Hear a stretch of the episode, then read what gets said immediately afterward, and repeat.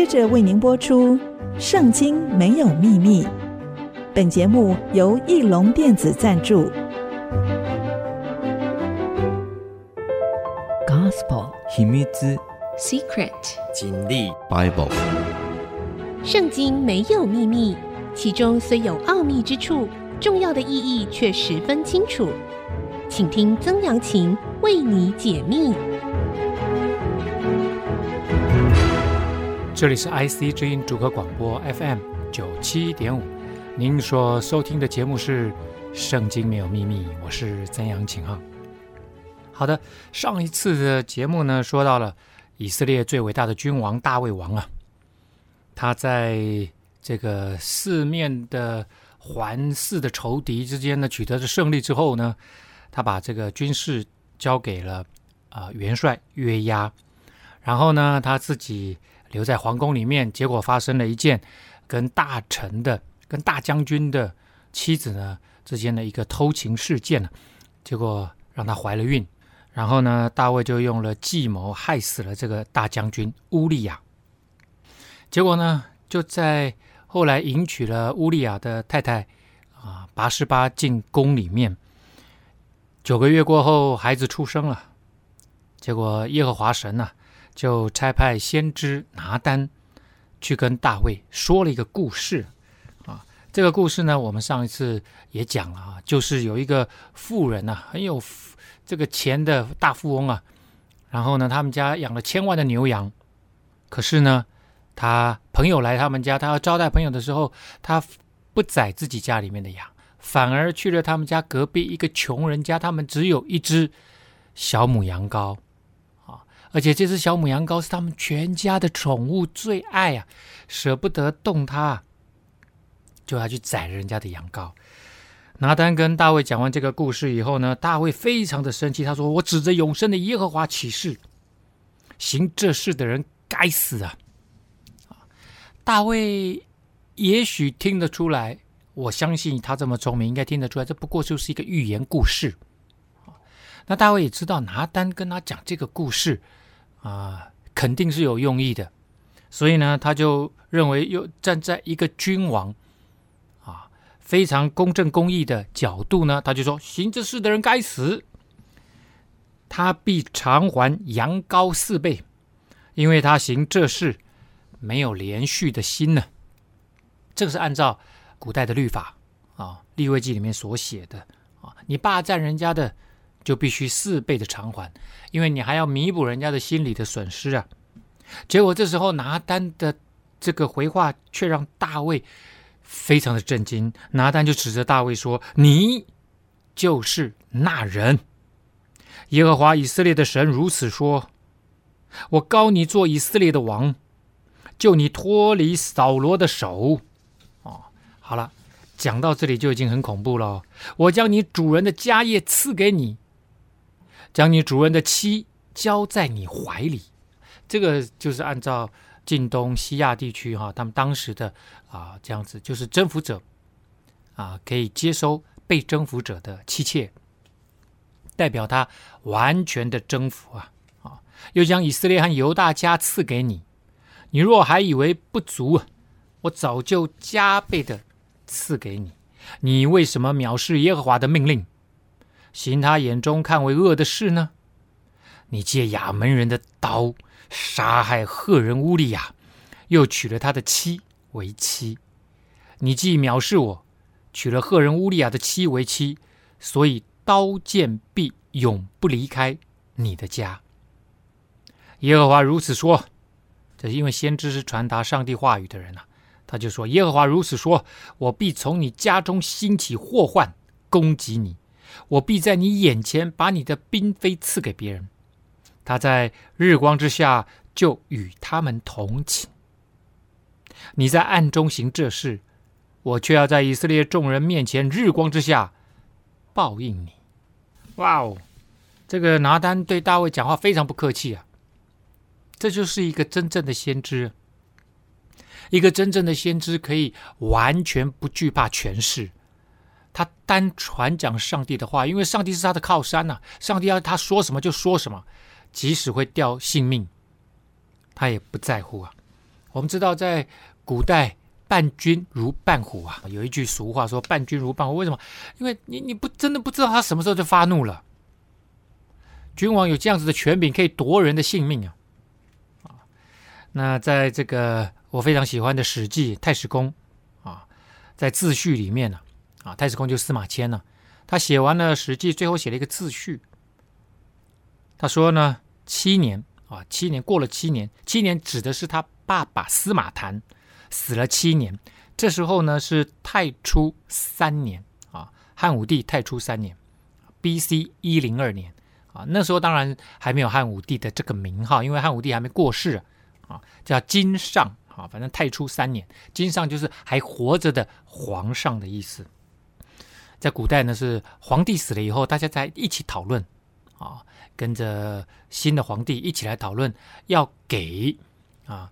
之前的老皇帝什么样的呃名号啊、那汉武帝因为当时他过世的时候，大家就给他追赠就是武帝，因为他的武功啊、这个各处打仗啊、武功呢非常的强盛啊、这个大概差不多在 B.C. 一零二年，就是耶稣降生之前一超过一百年的时候，而太史公遭李陵之祸，忧于累谢，乃喟然而叹曰：“啊！”是余之罪也夫，是余之罪也夫，生悔不用矣啊！特别讲说，爸爸死了七年，因为他其实那时候已经，爸爸要他接他的位置，他做太史公啊，就是做史官了哈。另外一方面呢，也准备要开始来写《史记》，其实他已经动笔了哈，写了一半。好了，结果呢，遭遇到这件事情，什么事情呢？李陵事件。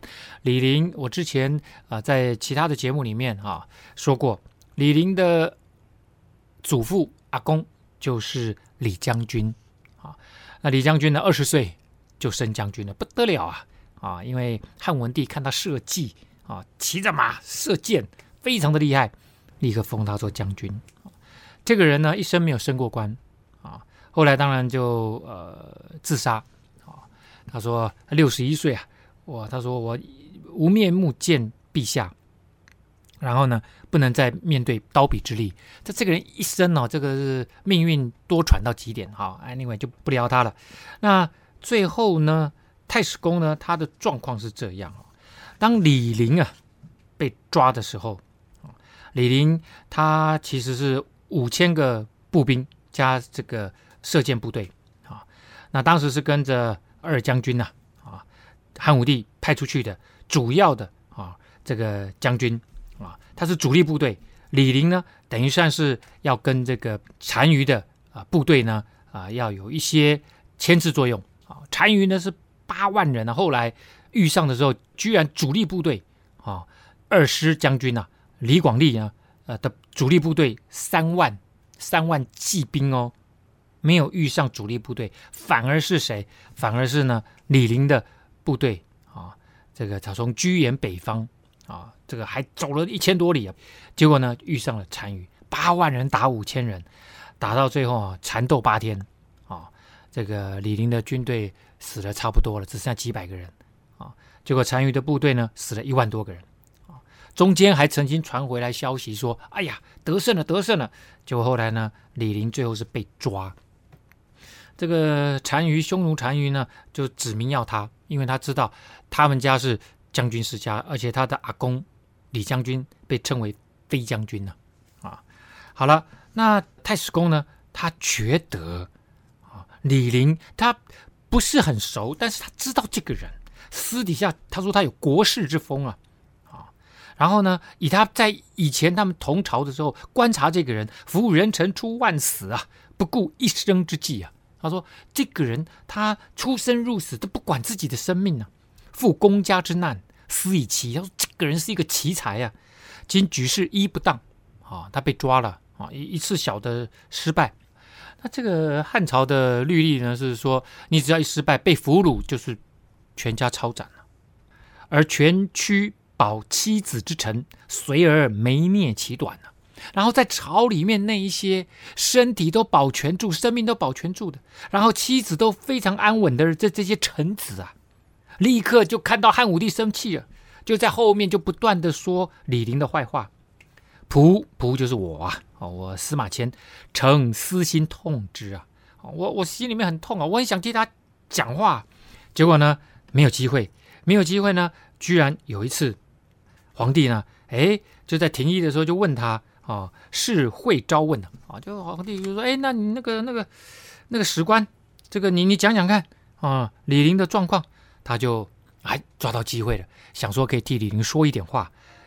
推言陵之功啊，欲以广主上之意，所以他就把他认识的李陵，以及李陵在这样子的战争中，哎，他已经这个杀了一万多个啊，然后他认为李陵呢，以他的为人，他应该是想要在单于的权力中心有一番奇妙的作为，超出了大家想象的奇妙作为，所以他认为这时候不应当痛下杀手，结局如何？汉武帝做出什么样的判断，什么样的判决？我们休息一下，稍后回来。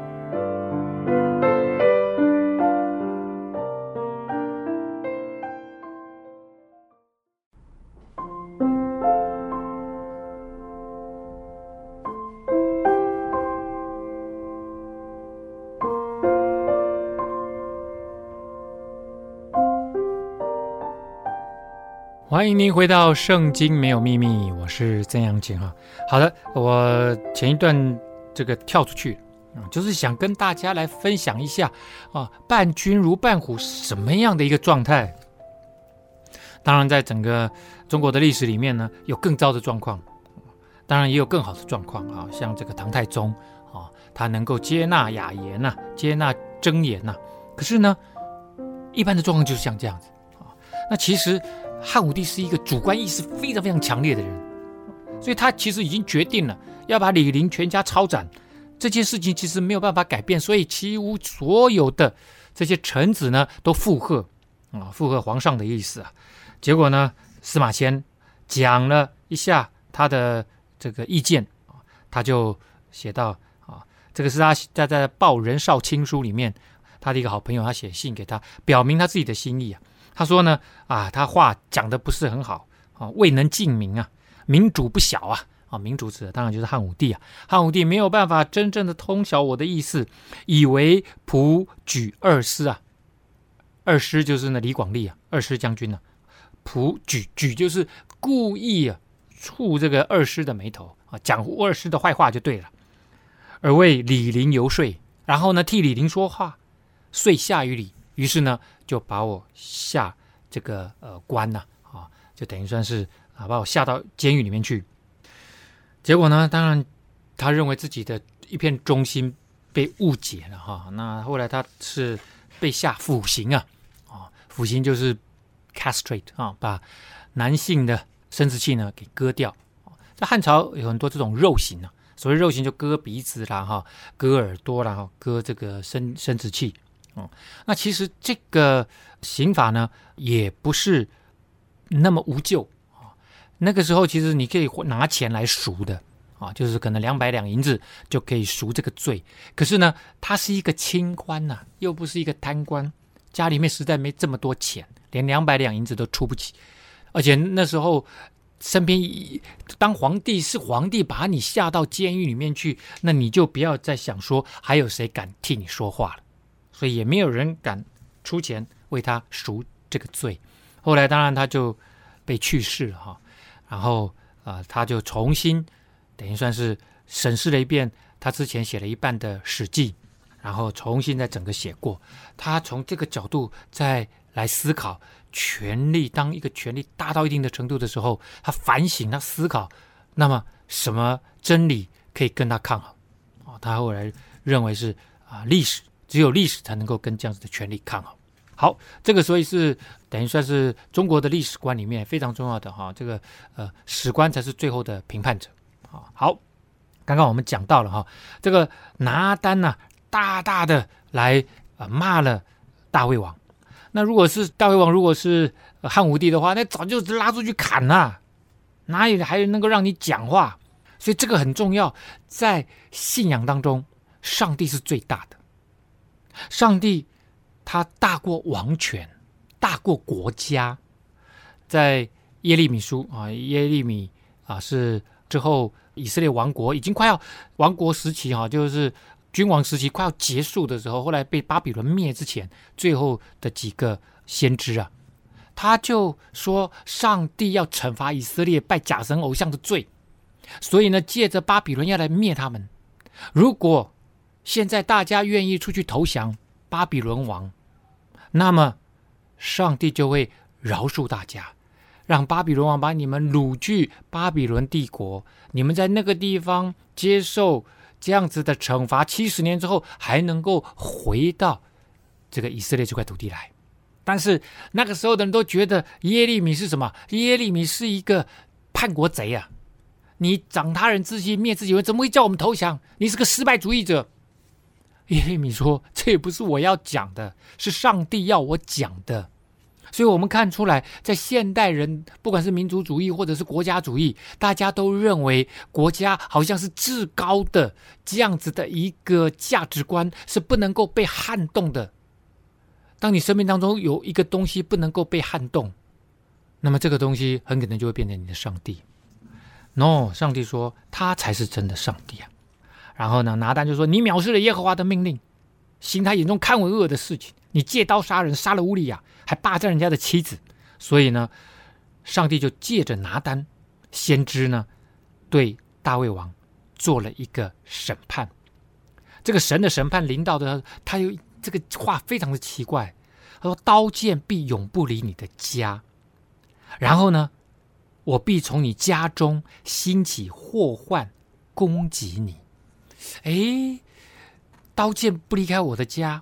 也许就是说，大卫王的家会被人家用刀剑攻击，可是是谁攻击的呢？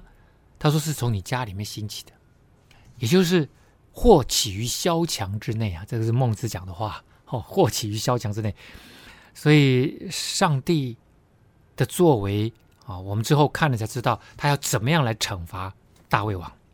好，然后呢，你你做的，上帝要加倍的还给你。他说你。我必在你眼前把你的嫔妃赐给别人，他在日光之下就与他们同寝。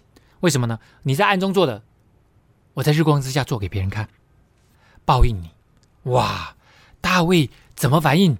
我说，如果是汉武帝，就对拿单说：“来人呐，把我拿下，砍了，当场就把我砍了，把他给砍了。”结果呢，大卫对拿单说：“我得罪耶和华了。”拿单说。耶和华已经除掉你的罪，你必不至于死。所以这就是上帝慈爱的地方。只要你认自己的罪，而且是真心诚意的认哦，不是嘴巴里面说说而已哦。真心诚意的认，你就会带出新的行动。然后呢，大卫就说：“我得罪耶和华了。”上帝知道，上帝看是看人的内心，他知道大卫是真的认罪。这就是大卫王最令人钦佩的一点。其实我们知道，很多时候，甚至在职场上或者是在家里面，当别人真的指出我们错的时候，我们还常常会怎么样？常常会 defense，对不对？我们会辩护，为自己辩护。我之所以会这么做，其实是在我的理智思考里面，老早就已经合理化了。你说我错，没有，我哪里有错？大卫没有为自己辩护，直接就认罪。跪下来说：“我得罪耶和华了。”拿单说：“上帝已经拿掉你的罪了，你必不至于死。但是，但是，但是，有一点很重要的，只是你行这事，叫耶和华的仇敌大得亵渎的机会，故此，你所得的孩子必定要死。这是第一个惩罚。那可能有些人就说：孩子是无辜的，慢着，慢着，慢着，慢着。你哎，大上帝，你有没有搞错？孩子是无辜，你你为什么取走孩子的性命？”为什么你不是取走大卫的性命？因为犯罪的人是大卫啊！大卫王他在上帝的手中该完成的事情还没有完成，上帝对他的呼召他还没有完成，所以上帝会留他的性命，这是第一点。第二点呢，这个孩子是无辜的，没错。这个孩子，上帝把他取走，会给他最好的、符合上帝心意的这样子的处置。这个不劳哦，我们大家来劳神呐、但是，这个孩子被取走，对于大卫跟拔示巴来讲是一个非常大的伤痛，非常大的伤痛。所以呢，他第一个就让大卫王知道，这个孩子上帝拿走了，啊，然后呢，大卫也为这个孩子恳求神，而且进食，进入内室，终夜躺在地上，啊，在那个地方祷告啊，啊，然后呢，不吃饭，表现出他非常难过的样子，啊，可能呃睡睡醒过来又开始祷告上帝啊，你不要这样啊，啊，他家中的老臣呢来到他旁边，要把他从地上扶起来，他却不肯起来，也不同他们吃饭。不知道他是什么意思哈，就一直躺在那里。当然，大大家知道小朋友死了，而且大家知道他这段婚姻其实是不正常的关系得来的嘛。啊到了第七天，孩子死了，大卫的臣仆不敢告诉他孩子死了，因为他们说孩子还活着的时候，我们劝他，他尚且不听我们的话，若告诉他孩子死了，岂不更加忧伤吗？那么。他们不敢跟大胃王说，那大胃王他会怎么样来反应呢？我们休息一下，稍后回来。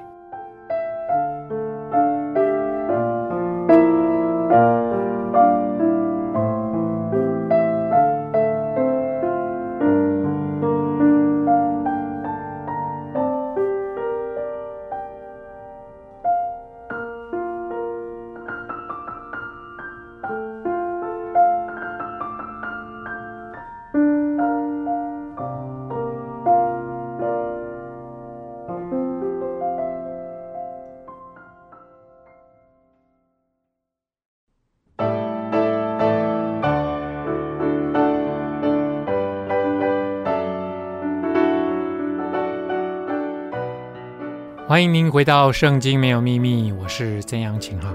好的，那我们继续来说，大卫的臣仆不敢跟他讲，说你跟那个八十八生的小孩已经死了啊，因为之前呢，大家叫他说你不要那么伤心，你躺在这边干什么啊？好好吃饭嘛，你不吃饭身体会变糟的。大卫不理他们，所以呢，小朋友死了以后，他们不敢跟大卫讲啊，想说小孩还没死，他就已经那个样子了。那这时候更不敢跟他讲，结果呢，因为他们还是进进出出，还是看说要不要送饭来呀，啊，然后要跟他报告事情啊，然后呢，大卫见臣仆彼此低声说话，就知道孩子死了。大卫很聪明的，就问臣仆说：“孩子死了吗？”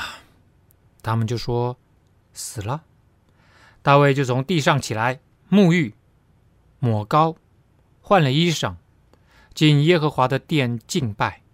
然后回宫，吩咐人摆饭，他便吃了，就恢复正常了。哦，哎，大家就很纳闷呢，奇怪的，怎么会这样呢？陈仆就问他说：“你所行的是什么意思呢？孩子活着的时候，你禁食哭泣；孩子死了，你倒起来吃饭。哎，是怎么回事啊？怎么会这样呢？”啊，这真的很奇怪。本来应该是孩子还活着的时候，你你好好吃啊。孩子死了才要伤心的，怎么现在孩子死了，你好像没事一样？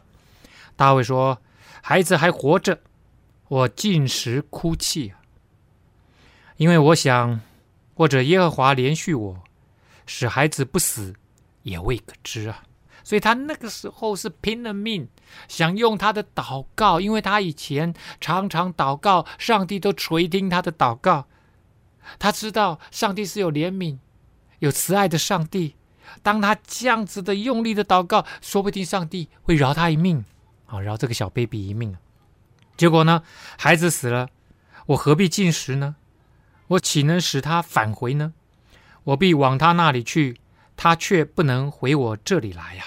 所以大卫也就看开了啊。这时候不行，那之前也认过罪了，也悔改了，那就重新来过吧。于是大卫安慰他的妻拔示巴，与他同寝，就生了一个儿子，给他起名叫所罗门。耶和华也喜爱他，就见先知拿单赐给他一个名字，叫耶迪迪亚，因为耶和华爱他。啊，耶迪迪亚的意思就是耶和华所爱的。好，之前呢，拿单在痛骂他的时候呢。痛骂大卫王的时候，然后呢，上帝就施行审判。耶和华击打乌利亚妻给大卫所生的孩子，使他得重病，让这个小 baby 得重病。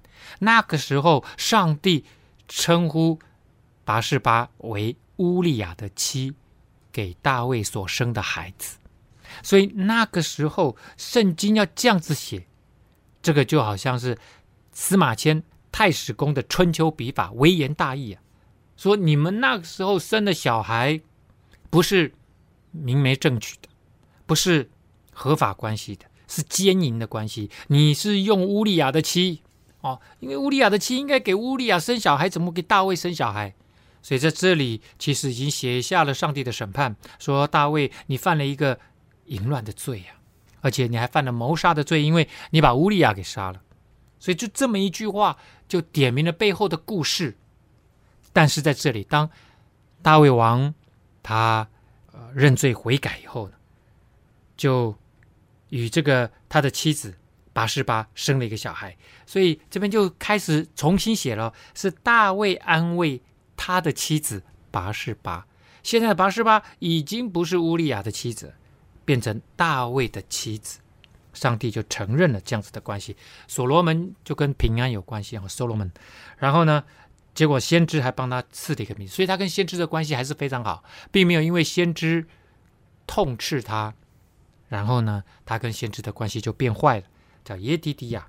好了，那现在之前大卫为什么会犯这个罪？就是因为他的军队在前方跟亚门人打仗，约押带着部队在跟亚门人作战。这里我们再回到战争的场面，约押攻取亚门人的京城拉巴，乌利亚后来也也是因为这个战役，后来就过世了哈，就死了在攻城的时候。所以现在这个攻势继续啊，在攻这个京城拉巴。这时候呢，约押在前线就差派了使者啊，去报告大卫说：“我攻打拉巴，取其水城啊。”这个他说在巴拉巴，因为以前每一个不管大城市或者是京城，一定要有一个供水的地方，最好当然就是有河流经过。那这个水城呢，显然它这个供水处啊，上面建了堡垒。自古以来哈、这个攻取城市的重要方式之一啊，就是切断水源，或者是切断它的粮食来源。好了，现在呢，你要聚集其余的军兵来安营围攻这城。恐怕我取了这城，人就以我的名来命名这个城。显然约押对自己非常有自信啊，他说：“如果这个城是我打下来的，会不会大家就用我约押的名字来给这个城命名呢？”非常的自负。啊，当然一般人是不会这样子的，在那个时代很少用将帅的名字来作为城市的命名，一般来说还是以君王的名字来命名了哈。但约押，我想他这样子跟大卫来讲，也想说大卫在皇宫里面发生的这些事情，想说大卫你出来吧，啊，来重振一下士气吧。于是大卫聚集众军呐、往拉巴去攻城，就取了这城啊。拉巴呢？如果是直线距离，离耶路撒冷大概就是七十公里的地方哈，六七十公里的地方。可是呢，这个不可能是直线距，因为它要绕过哦，往北稍微绕过这个死海的北边，然后越过约旦河啊，到亚门人的拉巴哈。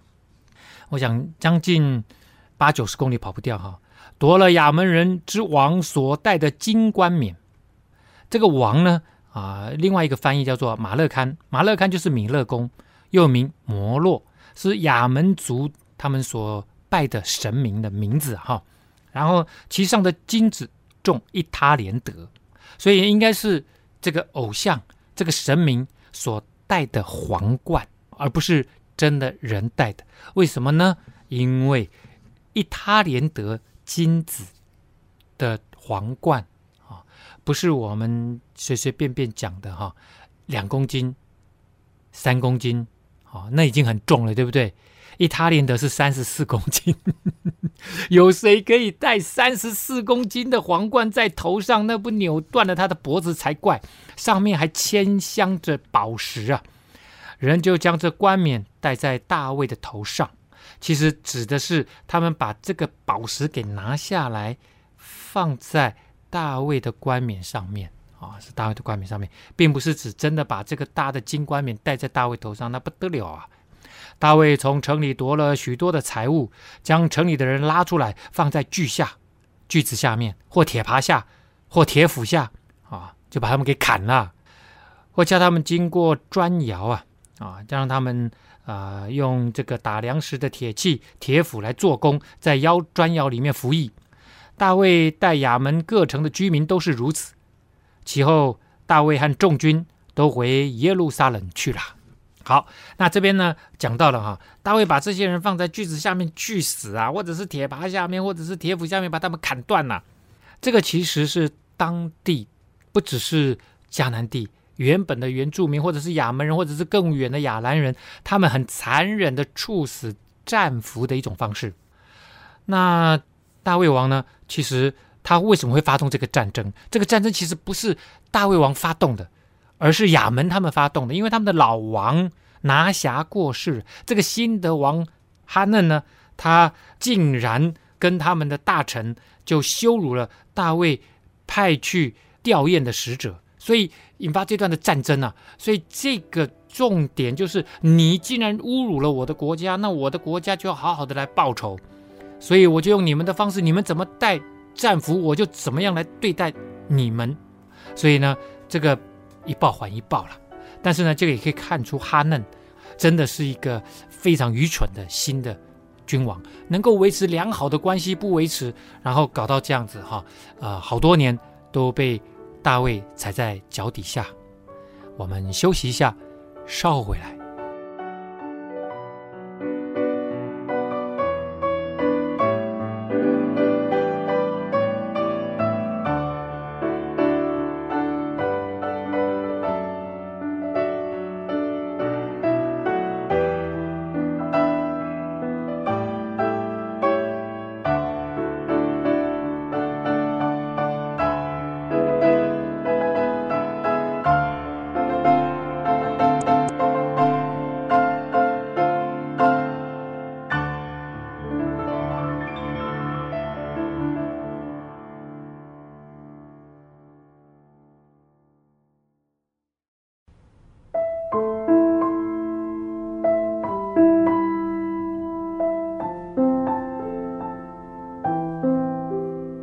欢迎您回到《圣经没有秘密》，我是曾阳晴哈。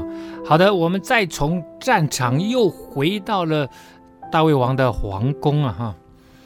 那之前呢，讲到了大卫他跟拔示巴之间的一段偷情的故事，然后引发了一个谋杀罪，然后后来大卫又认罪悔改，孩子也死了啊。大卫的儿子押沙龙有一个美貌的妹子。叫做他玛啊，他玛就是棕榈树啊，就是那个开得很漂亮。他们在中东地区，棕榈树呢会结这个一颗一颗的呃非常甜的枣子啊，这个野枣很甜很甜哈。这个呃大胃王呢，他最大妻子哈叫亚西暖，第一个妻子叫亚西暖，他生了一个儿子叫暗嫩。那第二个妻子呢，就是之前我们讲过拿巴的妻子亚比该阿比盖尔啊，然后他生了一个叫基利亚啊，基利亚可能死得很早啊，因为后来整个历史里面都没一直没记载到这个人。那第三个孩子呢，是他的妻子叫玛迦啊，然后生了亚沙龙，亚沙龙玛迦很漂亮，亚沙龙很帅，然后他的这个女儿呢，塔玛。啊，这个刚刚我们讲的棕树啊，棕榈树啊，他玛，呃，这个呃长得很漂亮。大卫的儿子呢，暗嫩爱他，指呢就是指的这个大儿子嫡长子啊，暗嫩。那嫡长子暗嫩呢，他这几个孩子在那个时候大概都是在希伯伦时代，就是大卫他在希伯伦当犹大王的那七年时候生的。大卫的儿子暗嫩爱他呢，那同父异母。其实，在律法里面是不能够在一起的。可是暗嫩就就爱他，那这个这种爱就是完全是情欲上面的爱呀。啊，也有人讲说，那在早期啊，那个亚伯拉罕他的太太也是他同父异母的老婆啊。哦，那可是因为那时候人少啊。哦，后来有了律法以后，上帝就规范，像在立位记啊，立位记记了很多犹太人的律法。十八章九节说：“你的姐妹不拘是异母同父的，是异父同母的，无论是生在家、生在外的，都不可露他们的下体啊。露下体就是跟他发生性关系呀、啊，就是同父异母、同母异父都一样，生在家里面、生在外面的，只要你知道他跟你是有这个血缘关系的，通通不能够有性关系，不能够有这种暧昧啊。结果呢，暗嫩有一个朋友，这个朋友应该是同伴的意思。啊，就是你知道吗？因为他现在是王储啊，啊，王储身边就会有很多人，all these kingsmen 啊，这个国王的人马，那也会有太子的人马嘛。名叫约拿达，约拿达其实是他的堂兄啊，是大卫长兄示米亚的儿子啊。其实这个长兄指的不是大哥的意思，这里的长兄就是兄长的意思啊。那这个兄长之，因为示米亚是。大卫王的三哥啊的儿子，这约拿达呢，为人极其狡猾啊，所以呢，他这个油滑油滑就看，哎，安嫩每一天盯着啊、他的妹子看了哈，盯着他马来看，所以呢，他就哎想说试探一下哦，因为你知道，在身边的人，他如果能够得着他的信任啊，得着他的喜欢，那以后。安嫩如果登上王位了，那是不是他也可以吃香的喝辣的啊、所以这个呃约拿达呢就想说，哎，可以替这个安嫩呢出个点子。他说：“王的儿子啊，为何一天比一天瘦弱呢？”他显然已经知道答案了哈、请你告诉我。安嫩就回答他说：“哎，我爱我兄弟押沙龙的妹子他玛。他说我喜欢他嘛，哦，长得好漂亮啊。”哦身材又好啊，可是大家都知道，那是你同父异母的妹子，你们两个之间是不能够有任何的瓜葛，不能够有任何的不正常的关系啊！约拿达竟然说：“你不如躺在床上装病。”你父亲来看你，就对他说：“求父叫我妹子他马来，在我眼前预备食物，递给我吃，使我看见，好从他手里接过来吃。”这看起来好像是一个不错的计谋，但是任何人只要有头脑，稍微想一下的话，如果我是大胃王，我们家有那么多的这个御厨，我随便叫个厨房里面帮忙的欧巴上来你这边做个饭给你吃就好了，做个你想什么饼都可以啊，你想要烙饼，你想要这个萝卜丝饼，你想要什么饼，我通通都可以做给你吃，干嘛要你妹子来做啊？对不对？这个就不合理嘛，因为当时处女这些皇宫里面的公主，她实际上是有特别的看管的，她们不能够乱来的。于是安嫩就躺卧装病，求王来看他。大卫王也来看他了。这时候你会发现呢，大卫王当时想要跟拔示巴在一起，然后呢，拔示巴后来怀孕了吗？怀孕了以后，他就诡诈，就骗乌利亚回来，想把乌利亚呢骗回他们家的床，然后跟他老婆上床，然后就可以诬赖说那个孩子就是乌利亚你自己的。结果后来没成功嘛，后来没成功呢，他就让乌利亚呢上到前线最危险的地方，后来呢就被杀了。所以这里面有看到大卫的诡诈，这时候也来到了他的儿子安嫩那里。安嫩也许没有那么诡诈，但是身边就有诡诈的人在帮他忙啊。求父叫我妹子他玛来，在我眼前为我做两个饼，我好从他手里接过来吃啊。为什么呢？是我就说谁都可以做这个饼啊啊！叫皇宫里面那么多厨师，大卫居然没有发现啊！当然了，在近东地区的习俗，在那个时候的习俗，女性如果被邀请去别人家里面啊，一起来。这个 cooking 做食物的话，啊，是一件很自豪的事情，啊，因为呢，就就你被邀请到主人家，然后主人家的这个女主人说，哎，你跟我一起来做，意思就是说你你是一个这个很会做饭的贤德的女子啊，所以我邀请你跟我一起来做饭，你是我的好帮手。但是这个是不一样的。对不对？这个我们都是在皇宫里面，你也是公主，我是王子，那怎么会叫一个公主来做饭给他吃呢？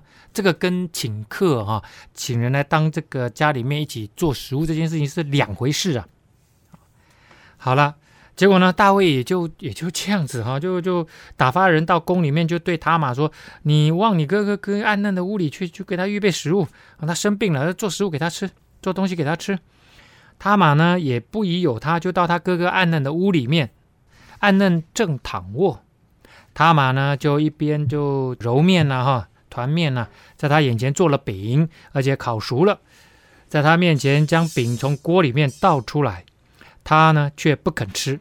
便说：“众人都离开我去吧。”于是众人都离开他出去了。我们看到他玛一步一步落入了暗嫩的陷阱里面去了，那个情欲的陷阱啊！暗嫩这时候整个人的头脑都被那个情欲给烧起来了。暗嫩这时候对他玛说：“你把食物拿进卧房，我好从你手里接过来吃。”他玛怎么都。不会想到说他的哥哥想要占有他，所以呢就很单纯的把所拿的和所做的饼呢，就拿进了卧房，到他哥哥暗嫩的房子里面去，拿着饼上前给他吃。结果呢，暗嫩就拉住了他玛，说：“我妹子，你来跟我一起睡觉吧。”他玛就说：“我哥哥，你不要玷污我。”他知道什么跟你一起睡觉，你就是想要占有我，玷污我。以色列人中不当这样行，你不要行这样的丑事。为什么这样说呢？因为在迦南人当中，他们是有这样子的风俗的。可是他说：“No，我们不是，我们是神的儿女，上帝规范的，这个是不能这样子做的。”所以他嘛这时候他抗拒暗嫩，虽然他是王位继承人哦，他未来一定会非常的有权势。这不禁就让我想到了。想到什么呢？那时候大卫王在高台上面，在他们家的高高的那个那个平台上面，看到了拔示巴，然后问别人说：“那个是谁家的女孩？”人家就说那是乌利亚的太太拔示巴。然后大卫王把他这个邀请到皇宫里面来，然后两个人发生了关系。那时候拔示巴进大卫王的王宫的时候，大卫。表示的非常清楚，我要跟你睡觉，就好像现在暗嫩说：“我妹妹，你来与我同寝。”好像那时候大卫就跟拔示巴说：“拔示巴，你来与我同寝。”那时候拔示巴是有夫之妇哦。那圣经里面没有写说他有没有抗拒，我就很想问他当时有抗拒吗？当然了，结果是反正最后他们在一起，而且也怀孕了。所以现在来看有没有抗拒，真的好像已经没有追究的必要了啊！但是这里看到了他玛是有抗拒的，他并不喜欢这样哦。你玷污了我，我何以掩盖我的羞耻呢？你在以色列中也成了愚妄人，你可以求王，他并不是禁止我归你，归你就是嫁给你啊！你如果玷污了我哦，那那我我我在以色列中怎么怎么生活啊？